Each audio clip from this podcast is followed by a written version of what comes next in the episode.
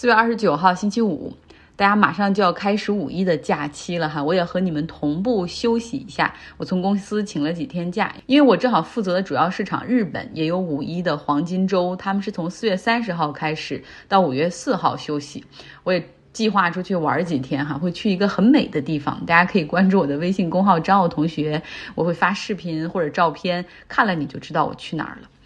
昨天没有更新，是因为我们学校的一个教授 Jane Malden 他的退休派对，他是教我们 Policy and Ethics 这个政策和道德以及公共政策分析课程的教授，是一个经历非常丰富的人。他是英国利物浦人，本科在牛津读 Politics 啊政治学系。毕业之后呢，因为对亚洲很着迷，他先是去了老挝，呃，教英文一年多，然后七十年代又一路北上，先是到中国，之后又是苏联，哈。呃，之后呢，到美国定下来之后，他先是在内华达州的防止女性遭遇家庭暴力的政策推进研究院工作，然后在那个工作期间就对公共政策产生了很大的兴趣，然后决定去普林斯顿攻读博士。博士毕业之后，他先是进入到了兰德做国际关系的政策分析，后来希望能够进入到学术界教书，他申请教职，然后加入到了 U C Berkeley 的公共政策学院，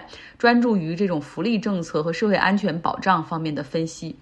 那他自己私人生活上也是特别有故事的一个人，他是一个 lesbian 啊，女同性恋。他的妻子是一名律师。许多年前，两个人那个时候决定收养一个孩子哈，然后他其他教授就跟他说：“你不如先申请做一下这个 foster parents，就是做那种寄养家庭。寄养家庭就是 foster children，都是那些父母可能入狱啊，或者有什么成瘾的历史，没有能力或者没有办法暂时照看孩子，然后就会有这种寄养。”家庭，他和他妻子申请了，结果第二天他还在学校上课的时候，电话就打过来说：“你们赶紧回家一趟吧，因为孩子们已经送到你的家门口了，而且还是一对双胞胎。从临时的寄养哈，到后来他们决定永久的收养这对双胞胎，然后之后他们还收养了一个孩子，所以他们总共是有三个孩子，其中最大的已经即将大学毕业了。那那对寄养的双胞胎，他们其实还有原生家庭，Jane 对他的原生家。家庭也进行了很多的帮助和支持，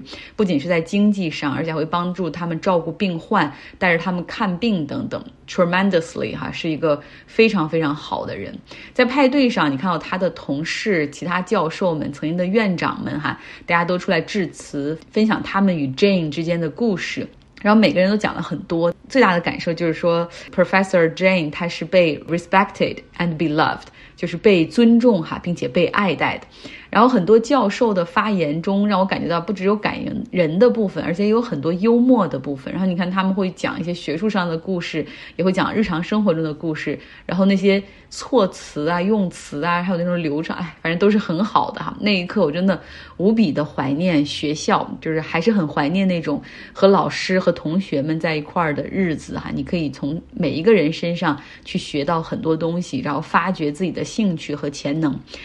假如说如果还有机会的话，我觉得还要再攻读两个硕士学位，呃，一个是 MBA 工商管理硕士，还有一个是 JD，你可以把它等同于法学博士，一个读两年，一个读三年，每一个学位都很贵，大概差不多每一个都是二十万美元左右。如果能够成型的话，那一定会是非常奢侈的充电。大家还记得上周四吗？就是我讲过，就是 shelter in place 哈，就是临时避难会是一种怎么样的体验？就是 U C Berkeley 遭遇到了枪击威胁，下达了 shelter in place，学生们都赶紧哈进入到教室，把门窗锁起来，然后远离门窗，紧急避险。然后四个小时之后，嫌疑人被捕。然后解除警报，那个时候已经到了下午快两点了。你想，很多学生们真的是饿得不行，赶紧就冲出去买吃的。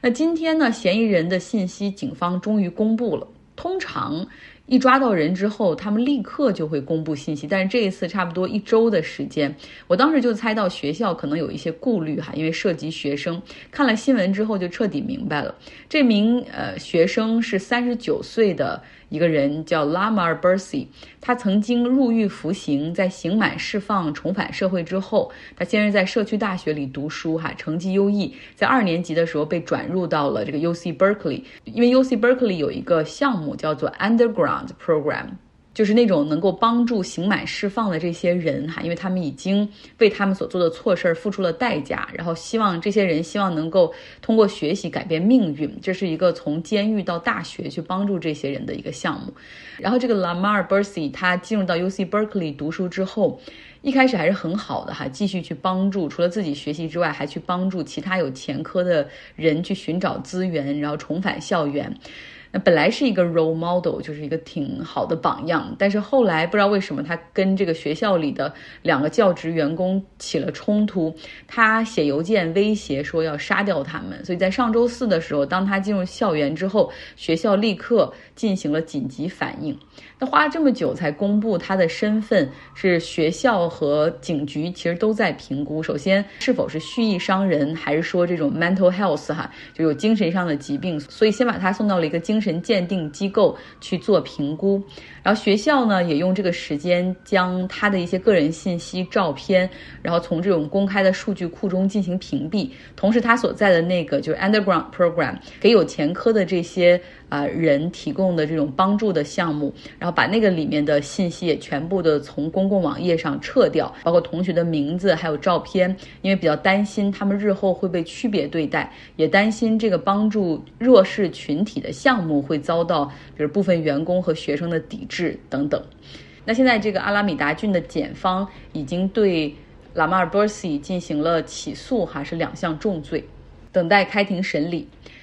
好，来说新闻的部分。科技公司公布了一季报，这市场的情绪挺微妙的。像 Facebook 也改了名的 Meta，它呢发布的这个一季报并不都是好消息哈。比如说，坏消息是营收并没有达到分析师们的预期，但是好消息是日活用户增长了百分之四，达到了十九点六亿人。考虑它上个季度大概流失了一百万的日活用户，那这个数量的增长让 Facebook 的股价一度大涨百分之二十。同样是喜忧参半的一季报，却让。苹果和亚马逊哈没有什么太好的运气，像今天盘后发布财报的这两家公司，苹果它营收增长非常的亮眼，那个有百分之九的增长，然后就完全击败市场的预期，然后苹果还批准了九百亿美元的资金要进行股票的回购。但是呢，他们也发布了一个预警哈，就是说，因为富士康这个供应链的问题，这上海疫情嘛，不是有一些工厂就被迫要关闭了，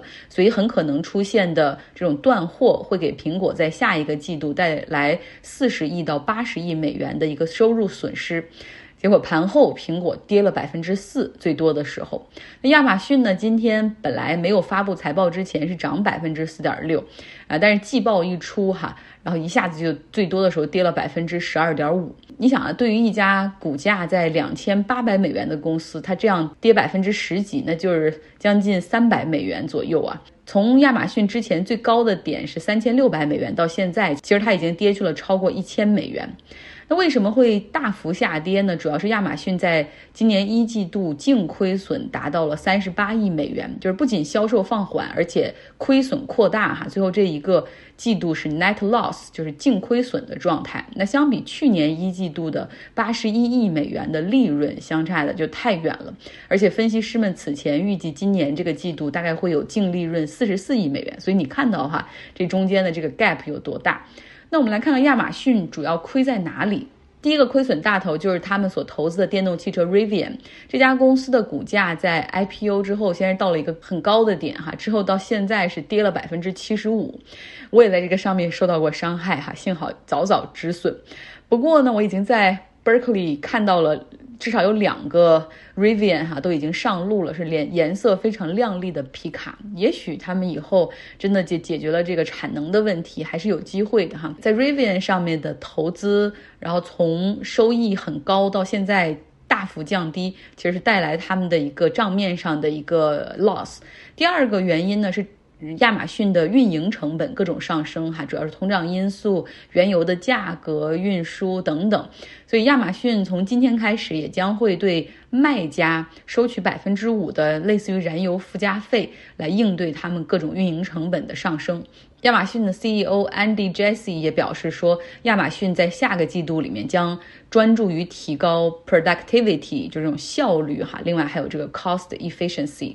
那第三点呢，就是乌克兰入侵之后，亚马逊和其他的欧美公司一样撤出了俄罗斯的市场，然后现在因为战争的问题，在东欧也有一些供应链的情况，所以这部分也导致他们的收入下降。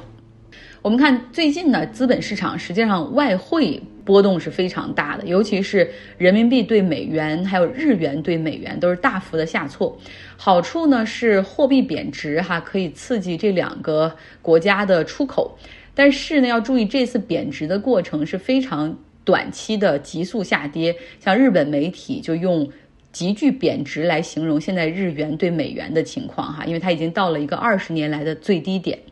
那咱们来看一下日本央行行长黑田东彦是如何解读的。大概他的意思就是说，这个日本继续保持宽松的货币政策，而美国呃进入到了加息的周期，货币开始收紧。呃，美国和日本之间的这种利息差在扩大，所以你想啊，就是存款存美元的话，肯定比存日元要更加有收益，有多的收益。所以日元的卖盘最近就多，美元的买盘增多哈。那黑田东彦也表。表示说，就现在这个贬值啊，以及通胀啊，都还在一个可控的范围内，所以日本不会去改变这个货币政策，会继续保持宽松的。然后同时呢，会买入日本的国债，对金融市场进行一定的保护。黑田东彦大概会在二零二三年的三月份退休，预计在那个之前，日本是不会对货币政策进行转向的。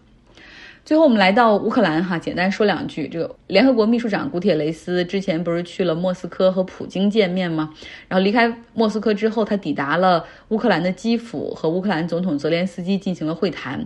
那么在这样的情况下，就是在联合国秘书长还在基辅的情况下，基辅还是遭到了俄罗斯的空袭。它基辅的西北部的两栋高楼哈遭遇空袭之后起火，造成了八人受伤，至少。那美国这边呢，拜登总统向议会要求增加对乌克兰的援助哈，要增加三百三十亿美元，包括军事上的、防御上的以及。经济和人道主义方面的支持。那拜登今天也是发表电视讲话，他说这场战争的价格哈不菲，但是假如我们什么都不做，只是看着它发生的话，那么未来将会付出更大的代价。好了，这就是今天的节目哈。这个五一小长假，不管你是呃能出去转一转，还是说属于一个在家封闭的状态，都希望你可以好好的休息。好了，享受假期，我们过几天见。